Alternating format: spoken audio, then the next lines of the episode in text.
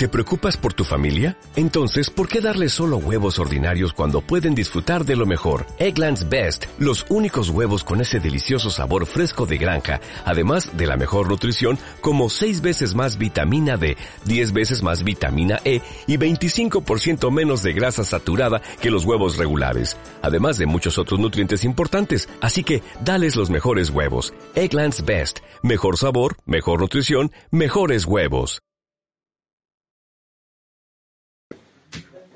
Eh, bueno, yo voy a hablar de películas porque en cuestión de cultura popular y tal, pues a mí es lo que, lo que me gusta más. Y antes de hablar de las películas, pues hay que hablar un poco de la filosofía y de la estética del cine. Entonces yo voy a dar, eh, en primer lugar, cuál es mi estética personal eh, sofisticada del cine, que la encontré resumida en un, é un cómico español, normalmente non me gustan, pero en este me sentí moi identificado. E él decía que a las mujeres le gustan películas donde la gente habla y a los hombres les gusta ver películas donde la gente explota. y yo me siento profundamente identificado con este tipo de afirmación. No digo que a todas las mujeres les guste ese tipo de películas, pero desde luego a mí me gusta ver películas donde la gente explota. Y en principio, eh, evidentemente, yo no tengo una filosofía tan sofisticada o estética del cine, pero hay gente que ya descubrió, eh, ya hizo su trabajo por mí, entonces yo me puedo aprovechar. Eh, a mí esto me pasó desde siempre, desde que era pequeñito. Yo veía, leía libros, veía películas y si la gente, primero, el héroe no sufría como un perro y no mataban allí a mucha gente, a mí no me gustaba. Entonces, para ver gente hablando, yo decía, ah, veo aquí a la, a la gente que hay e mi familia e no, no me non me hace falta ver películas. E entón eu descubrí que Chesterton mantiene tamén esta filosofía de la estética. Chesterton tiene un, cuento, un ensayo en el que dice que él cuando era pequeño, si en el primer capítulo de una novela no había un asesinato, tiraba la novela con desprecio. Que después, poco a poco, se fue haciendo así, más inteligente y culto y sofisticado, y entonces empezó a leer novelas así, novela social y novela de esta zola, y, a... y que luego él se dio cuenta, cuando se hizo mayor, volvió a recuperar el sentido correcto y vio que la primera intuición que tenía era la correcta. Es decir, que en el primer capítulo de una novela tiene que haber un asesinato. ¿Y por qué decía esto? Porque decía, porque la vida es una lucha, no una conversación. Entonces, esto de que tenga que haber lucha tiene que ver o está relacionado con eh, eh, la filosofía de la religión. Y la filosofía de la religión después va a tener mucha relación con las narraciones y las historias que ahora también se cuentan en películas. Eh, un, los dos de los mejores eh, filósofos historiadores de la religión, que por ejemplo los, los, que a mí más me gustan son Mircea Eliade y Joseph Campbell. Eh, y Mircea Eliade y Joseph Campbell tienen eh, una visión en la que intentan encontrar cuáles son los elementos comunes que aparecen en los mitos cosmogónicos de todas las religiones eh, que se puedan encontrar del mundo. Y una de las cosas que se puede definir como algo común a todas las, eh, a los mitos, un mito cosmogónico es un mito de cómo se origina el universo.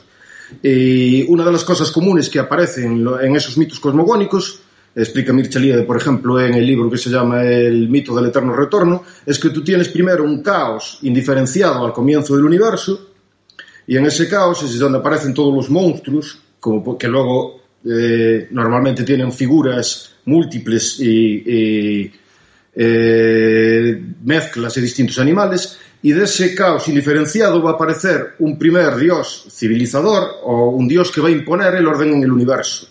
Y de ese orden en el universo se establece una situación en la que tienes formas fijas. Entonces, por eso las formas fijas como eh, que los eh, hombres y mujeres, digamos, que de sus generaciones sigan siendo hombres con las mismas características, implica una especie de orden, mientras que los monstruos que se aparecen en las novelas y en los mitos tienen formas de distintos animales porque son representaciones del caos. Vale. Esta historia que aparece en los mitos cosmogónicos eh, se repite después en cada uno de los ritos o de los mitos de las eh, mitologías antiguas. Por ejemplo, lo que dice Joseph Campbell en eh, su libro Las mil caras del héroe, o el héroe de las mil caras, según como se traduzca. Y él establece que hay unas características continuas en todas las historias de, de las mitologías antiguas. Y fundamentalmente la historia más importante es la que se conoce como el viaje del héroe. El héroe primero parte, por ejemplo, de una ciudad o una aldea y es el héroe tiende a ser al principio eh, un, puede ser un joven ingenuo. Entonces, cuando empieza la aventura, está en el sitio eh, donde está protegido, donde está cuidado y donde hay orden en el universo. Y él se ve forzado a salir de la ciudad y normalmente tiene que ir o bien atravesar un bosque o un desierto o un laberinto y tiene que enfrentarse contra un dragón o una figura como un dragón, que es como un monstruo del caos. Entonces, en, en esa misión general va pasando por una serie de etapas. Y en esa serie de etapas tiene que sufrir una muerte ritual para ascender a un nivel superior de existencia. Y esto eh, se puede comprobar en eh, la mayor parte de, los, de, los, de las historias, por ejemplo, de la mitología griega. Eh, pero una de las cosas interesantes es que estas historias son tan poderosas y cuentan algo que es tan universal y que todo el mundo puede entender de una manera tan, tan general como es que la historia del héroe es crear el orden allí donde hay el caos o defender el, el orden frente al caos, que normalmente se trasladan también, aunque se haya perdido la visión religiosa, de una forma secularizada a las historias de las películas. De hecho, es tan importante que en, Estados Unidos, en Hollywood, por lo menos antes, ahora la cosa va cada vez a peor, pero antes eh, uno de los principales influencias para, si tú querías escribir guiones y que te contraten para escribir, escribir guiones, tienes que leer a Joseph Campbell. Entonces, los principios, por ejemplo, del viaje del héroe los podemos comprobar en la Guerra de las Galaxias. Para todo aquel que no haya visto la Guerra de las Galaxias, no debería estar aquí, debería estar en casa viendo la Guerra de las Galaxias. En la Guerra de las Galaxias vemos a Luke Skywalker, que es un joven inocente que está viviendo allí con los tíos en un planeta más o menos apartado, pero está en, un sitio donde está, donde está el orden, está con la con el tío Ben y la tía Verun, yo soy friki, que me acuerdo los nombres de, los tíos, y tío Ogun, Ogun Verun. Eh, y él se ve forzado a iniciar un viaje, y en ese viaje se enfrenta con figuras del caos, que en este caso la figura del caos es la de Darth Vader, que por la influencia de Joseph Campbell es, eh, tiene, es su padre, que básicamente es una especie de, en vez de hacer que el mal o el dragón sea algo exterior, cuando uno cree realmente en la religión, la visión que tiene Joseph Campbell es la visión basada en los arquetipos de, Jung, que es decir, lo entiende como si fuera un simbolismo de eh, el caos interior psicológico que puede haber en el hombre. Que yo creo que es una visión peor, pero sigue teniendo cosas importantes que, contar. Entonces, incluso en las películas modernas, aunque tengan una visión secularizada, realmente la historia y los valores que están contando son, tienden a ser valores eh, fundamentalmente religiosos. Porque, como decía, por ejemplo, Mijas antes en la, en la, intervención, tiende a ser la historia de la creación del orden allí donde está el caos. Y el héroe tiene una, una, una obligación y tiene una misión. Eh, una de las cosas que cambia, por ejemplo, que cambió el cristianismo, es cuando tú tenías mitos cosmogónicos y el viaje del héroe en la antigüedad, en religiones paganas, eh, los héroes creaban orden desde el punto de vista de su propia cultura, pero si tú lo veías desde el punto de vista de otra cultura, los héroes eran una pandilla de tarados. Por ejemplo, en Jasón y los Argonautas, la historia es que hay un rey, en, eh, bueno, un príncipe en, en, Grecia que tiene, se ve forzado a iniciar una aventura, a buscar una misión, que es el Bellocinio de Oro, en un país extranjero, muy alejado. Y entonces se cumplen todos los pasos del héroe, del viaje del héroe. Sin embargo, solo se cumplen los pasos del viaje del héroe si los ves desde el punto de vista de los argonautas. Si tú ves el punto de, lo ves desde el punto de vista de los de la Cólquide, que es el país a donde van, los argonautas son una pandilla de saqueadores y de violadores que le van a robar algo que tenían ellos allí. Y esto pasaba porque en las religiones o las culturas paganas la consideración de lo que era un ser humano dependía de la cultura a la que tú pertenecieses. Incluso, por ejemplo, en culturas muy sofisticadas como la de los griegos, los hombres, los que eran verdaderos hombres, solo podían ser hombres si vivían en una polis griega. Los bárbaros no eran exactamente hombres. Sin embargo, con el cristianismo, la historia cambia porque todos los seres humanos, independientemente de la cultura a la que pertenezcan, siguen siendo hombres. Todos tienen, son capaces de salvación y capaces de, de, razón y tienen una, una dignidad, eh, evidentemente dependiendo también de lo que hagan, pero son dignos, tienen un alma, un alma que, que es susceptible de ser salvada. Entonces esto se ve cómo se modifican las historias en las películas. Normalmente, evidentemente, como pertenecemos a una sociedad a la cultura judeocristiana, aunque se esté eh, erosionando, en las películas se puede comprobar también las historias de, de eh, los mitos o el mito del héroe, pero desde el punto de vista cristiano. Entonces, en el mito de la historia de Jesucristo, es Jesucristo el que se sacrifica a sí mismo para traer el orden o crear el orden. Y eh, redime los pecados de la humanidad. Pues la historia de Jesucristo aparecen en películas que uno normalmente eh, pensaría que no iba a encontrarlas. Entonces, por ejemplo, eh, la historia de Jesucristo es la historia de ET. ET es un ser que viene del cielo, baja a la tierra, se hace amiguito de un niño, de los niños, es perseguido por los hombres porque quieren el, quieren el poder, quieren conocer a ver, cómo, a ver cómo es el bicho, muere, resucita, hace milagros, porque es capaz de, de sanar el, las heridas, y luego al final de la película vuelve a ascender a los cielos. O sea que la figura de T en la película es una figura eh, basada en la figura de Cristo. Pero eso también se puede comprobar, por ejemplo, en otra película como Terminator en Terminator no solo se ve también que hay influencia cristiana, sino que también hay un milagro que tiene que ver con, con algo parecido, no es exactamente igual, pero con el misterio de la Trinidad. Para el que no vio Terminator, también, ¿qué estáis haciendo?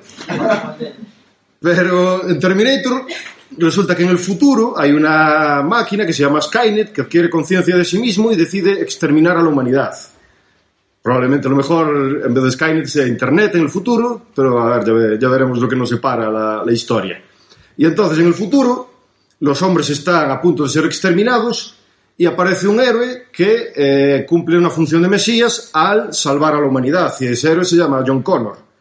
Y John Connor entonces adquiere, eh, consigue una máquina del tiempo y con la máquina del tiempo envía a un individuo al pasado para evitar que Skynet, que también envió a una máquina al pasado, mate a su propia madre y evite que John Connor salve a la humanidad.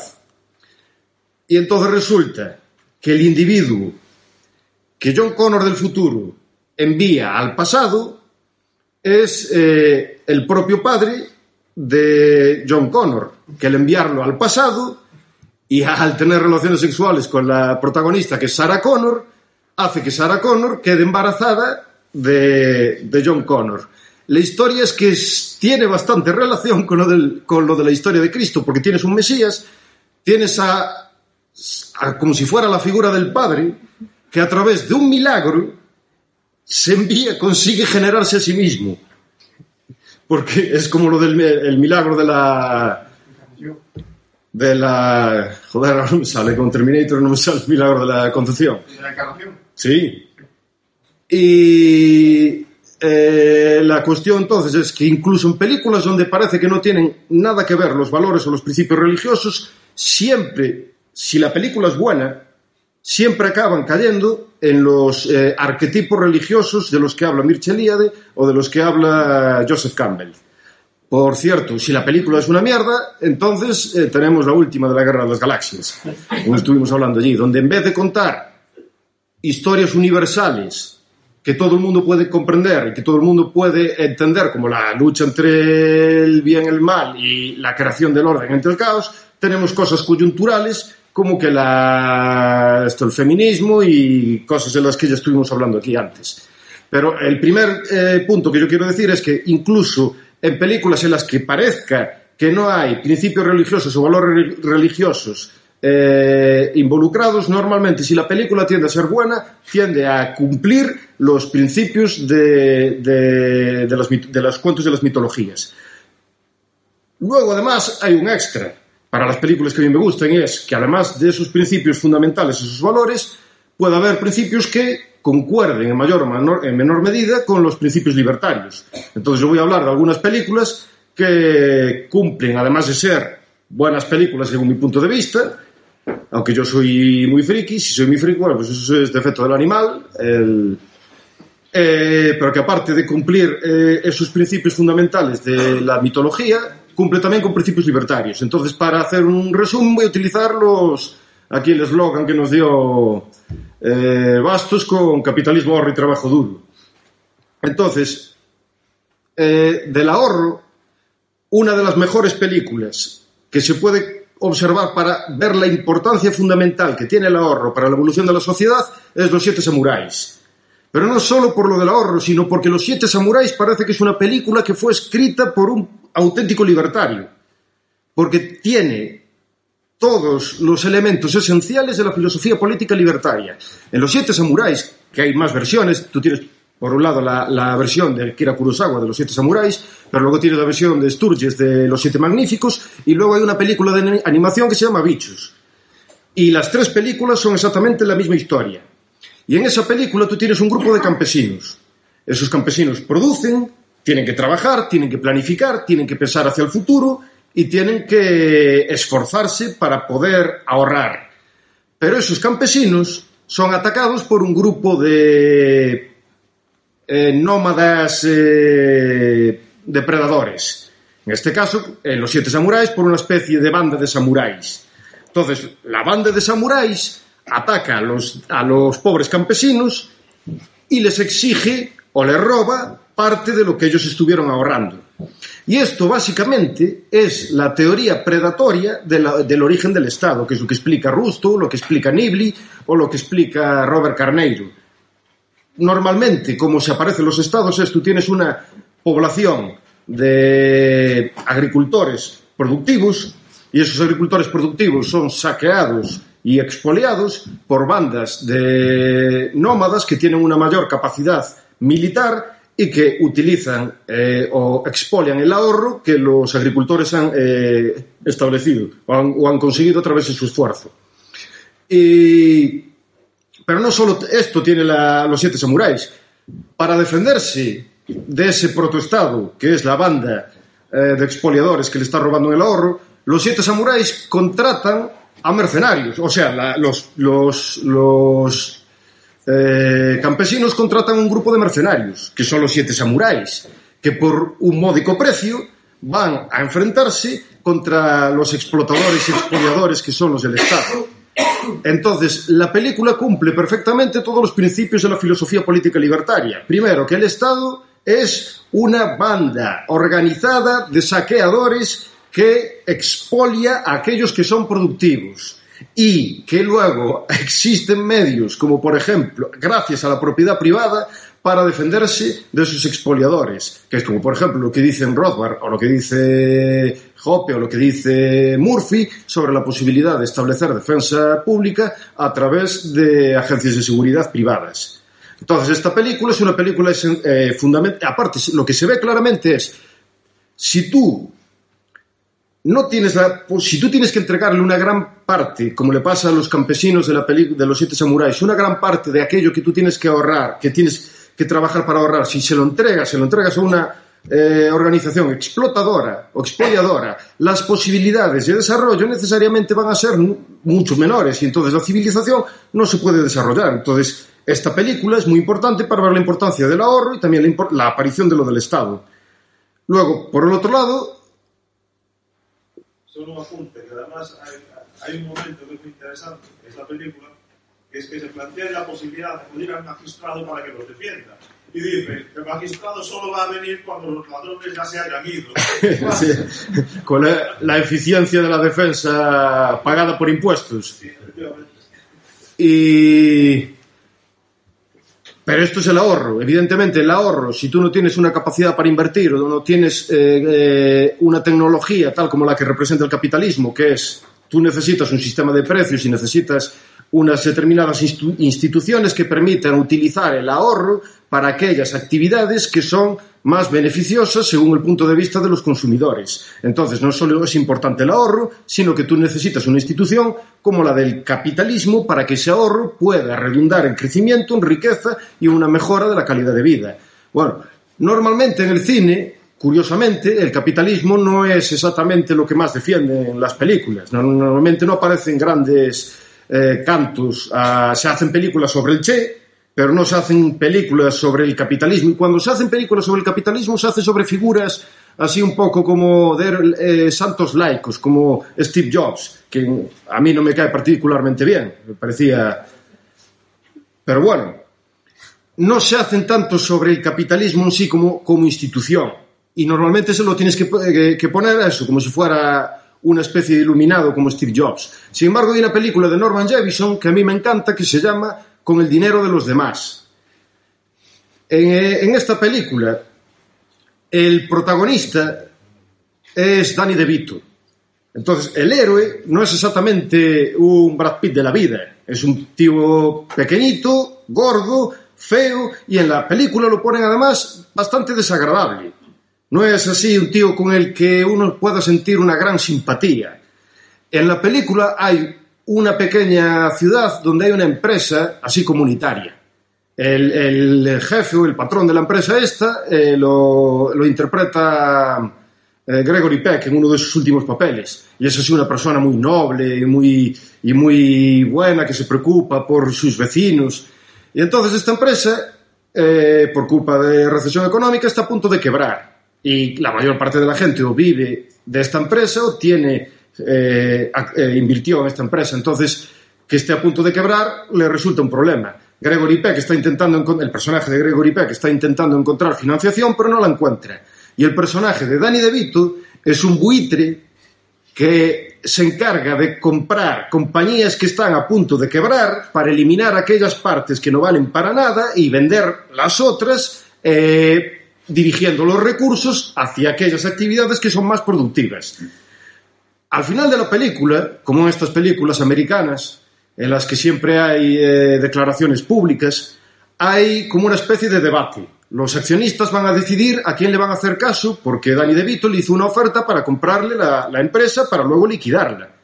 Entonces, primero habla Gregory Peck y Gregory Peck empieza allí hablando de los eh, de cómo él se preocupa por su la gente que conoce y sus vecinos y, todos son principios supuestamente morales que se preocupa mucho por ellos, ¿no? Entonces que no él les pide que no acepten la oferta y luego va a hablar eh, el Danny DeVito y, y habla y parece un discurso, es un discurso bastiano totalmente, porque él empieza y le dice, bueno, eh, aquí el anterior, la persona que conocéis vivió toda vuestra vida con vosotros y entonces es vuestro amigo y os conoce. Yo no es que sea, yo no es que sea vuestro amigo. Dice, yo soy vuestro único amigo. Pues soy vuestro único amigo de verdad.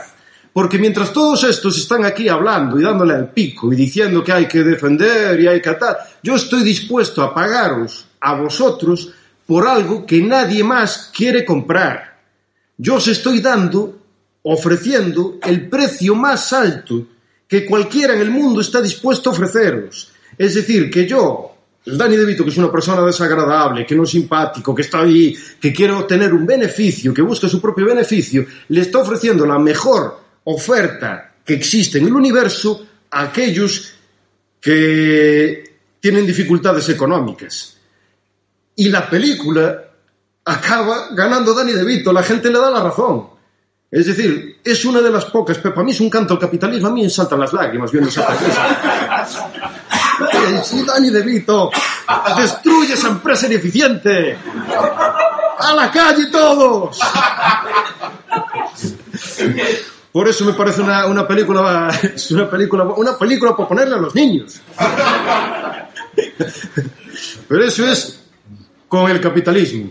De la otra tríada de cosas que, tenemos que contar es eh, el capitalismo, el ahorro y el trabajo duro. Y esta me parece que es la que más está destrozando en el, cine actual. A mí me encantan las películas de los años 80, probablemente porque yo soy de la generación que creció viendo las películas de los años 80, y en las películas de los años 80 los héroes tenían que trabajar como perros para ser un héroe. No te daban el carnet de héroe así, así porque sí. Conan el Bárbaro, que es una película maravillosa. Cuando Conan el para quien no vio Conan el Bárbaro, la historia es hay un, una aldea pequeñita en un mundo fantasioso así de espada y brujería y entonces aparece una, también una banda de, de saqueadores que matan a la familia y a todo el pueblo de Conan y esclavizan a Conan. Y entonces se lo llevan a un lugar donde está todo lleno de esclavos y lo ponen en un sitio que se llama la Rueda del Dolor. Qué bonito, la, la, rueda, la rueda del dolor. Y entonces aparece Conan, lo, lo, lo, lo, ponen allí como un esclavo a tirar de la, de, la, de la rueda, dando vueltas y dando vueltas. La historia no es que sea bueno que lo esclavice, la historia es que Conan, para poder llegar a ser Conan el Bárbaro, por cierto, como anécdota, Conan el Bárbaro cuando es niño es Jorge Sanz, el actor español, y cuando es mayor es Schwarzenegger. Sí. se nota que a Jorge Sanz no se metió en la rueda del dolor. Pero la historia es cómo, para poder llegar a ser el héroe que es Conan, tiene que sufrir una serie de trabajos enormemente difíciles. Tiene que someterse a un montón de dificultades. El hecho de que él se convierta en un gran, después en un héroe y vaya despanzurrando enemigos, no le viene dado. Entonces, por un lado tienes a Conan, pero por otro lado otra película que me gusta mucho es eh, Karate Kid. Y Karate Kid ¿Qué le hace el, el, el, señor Miyagi a Daniel San cuando le quiere enseñar karate? Lo pone a pintar vallas y lo pone a limpiar coches y a quitar poncera, a quitar cera. No le, no le pone a, a, a leer a Paulo Coelho y a... Él tiene que actuar para poder aprender a realizar luego las actividades. Y tiene que sufrir, y tiene que e equivocarse, y tiene que, y tiene que sudar. Tiene que sufrir como un perro, que es lo que tiene que hacer un héroe. ¿Por qué? Porque en la vida vas a sufrir como un perro. No te van a venir las cosas dadas eh, generalmente. Eh, pero no solo eso, en los años 80 esta idea estaba tan... parecía algo tan elemental que había una cosa que se llamaba el montaje. El mont como por ejemplo el montaje de, del entrenamiento, como las películas de Rocky. Ponías a Rocky y ponías un momento Bueno, la verdad, si alguien no vio las películas tiene seguro problemas, así que no voy a ponerme a contar de qué va Rocky. La, supongo que la, conocerá la, gente. Eh, en Rocky, cuando ponías el momento más épico, te ponían ahí The Eye of the Tiger, y entonces ponían diferentes etapas en las que aparecía Rocky entrenando, haciendo allí pesas, haciendo en golpes haciendo y lo ponían de una manera épica, de una manera que a mí me daban ganas de empezar a correr, salir a correr. Yo salía a correr y a los cinco minutos volvía con el, la lengua allí diciendo, ostras, el montaje aquí no me funciona. Pero era una idea buena. Pero esa idea, progresivamente, muchas películas actuales o más actuales va desapareciendo. Por ejemplo, pongamos Matrix. Ah, yo odio esa película. La primera un tal, otras dos son una vergüenza, la, la, la dos y la tres. Pero la primera, aunque esté bien, odio al héroe, a Neo, al, al Keanu Reeves, uno de los peores actores de la historia de la humanidad, aunque parece ser que es una persona bastante simpática, porque ¿cómo aprende el héroe a, a adquirir las habilidades que necesita para triunfar en la película? Le enchufan un USB, Le enchufan una cosa en la, en la, en la cabeza, ah, ya sé Kung Fu. Pla, pla, pla, pla, pla, y se mata allí, empieza a dar saltos por un lado, como si fueran allí saltamontes, y, y matan a toda la... Y, o sea, no tengo que trabajar, me enchufan el rollo y yo aprendo. Otra película donde hacen eso, eh, Sin Límites, una película de... ¿Cómo se llama el actor este? Bradley Cooper. Bradley Cooper. Bradley Cooper. Es la historia de un escritor mediocre que se encuentra por casualidad con otra con un amigo de la infancia, el amigo de la infancia le da como una le da allí una pastilla. Y la pastilla, el Bradley Cooper se la toma y de repente le abre las puertas de la percepción y entonces se vuelve inteligente y entonces empieza, escribe una novela en tres días, eh, aprende francés, empieza a catar vinos como si fuera un gourmet, descubre, cómo operar en bolsa, tomándose una, o empastillándose. Le dan las pastillas y el tío no tiene absolutamente que hacer ningún esfuerzo para cumplir la función del héroe. Otra película que pasa esto, Lucy, de, de que sale Scarlett Johansson. Pero bueno, a ese se lo perdonamos todos. Scarlett Johansson, por, lo, por la cuestión de los valores. Pues en, en Lucy pasa lo mismo también. Lucy encuentra una droga, ya transporta una droga en el interior del cuerpo. Le meten un golpe, la droga sintética le explota dentro del cuerpo y de repente pues consigue de repente allí superpoderes. No tiene que entrenar absolutamente para nada. Que por cierto, podríamos decir, en las películas de superhéroes también pasa eso. Los superhéroes tienen algún accidente y de repente tienen poderes, pero sería mentira en la mayor parte de los casos. ¿Por qué? Primero, porque cuando tienen accidentes son científicos que están trabajando en el laboratorio, no empastillándose en la discoteca.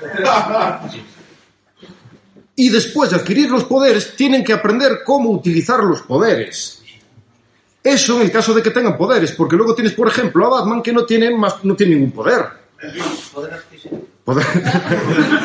Gracias a haber ahorrado los padres y a la herencia. Por ejemplo, y el peor de los héroes que existe, sin duda, aunque también es una figura cristiana, es Superman.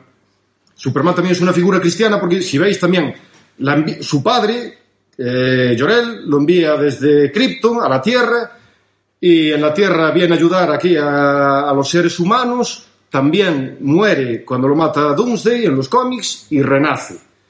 Pero el problema que tiene Superman es que, como tiene completamente todos los superpoderes, es el héroe más aburrido de la historia de la humanidad. El, el, el, el, que me gusta a mí en esa película realmente no es, no es Superman, es Lex Luthor. Lex Luthor es malo. Muy bien, eso no está bien, nada está bien. No hay que, generalmente no hay que querer hacer un plan para destruir a la humanidad. Yo estoy generalmente. Pero Lex Luthor a mí me parece mucho más interesante porque nadie no tiene absolutamente ningún poder. No solo no tiene poder, sino que ni siquiera tiene pelo. No es, es exactamente superpoderoso. Tiene inteligencia, tiene habilidad, tiene eh, capacidades propias y se enfrenta contra el más superpoderoso que existe, que es Superman. Yo voy con Lex Luthor siempre, de mata a ese maldito. Pero la cuestión es entonces que en estas películas yo quiero que cuando aparece un héroe, que trabaje como un perro. Por eso una de las cosas que hablábamos antes que no me gusta a mí de la nueva de la Guerra de las Galaxias es que intentando, por motivos coyunturales, hacer que un personaje femenino, que es Rey, sea así un personaje liberada de las cadenas del heteropatriarcado, hacen un personaje que es muy malo, un personaje que es aburridísimo, porque no, es como el anuncio L'Oreal, yo lo valgo. Y como yo lo valgo, entonces ya sé utilizar la fuerza, el sable láser, eh, piloto el, el, el, halcón milenario, que pues, si es la primera vez que pilotas el halcón milenario deberías espazurrarte. Por eso a mí no me gusta esta tendencia, pero hay películas donde podemos ver los tres valores y por eso eh, Capitalismo, ahorro y trabajo duro todavía tiene opciones en, en el cine, en estas películas de las que acabo de hablar. Muchas gracias. What if you could have a career where the opportunities are as vast as our nation, where it's not about mission statements, but a shared mission? At U.S. Customs and Border Protection, we go beyond to protect more than borders, from ship to shore, air to ground, cities to local communities. CBP agents and officers are keeping people safe. Join U.S. Customs and Border Protection and go beyond for something far greater than yourself. Learn more at cbp.gov/careers.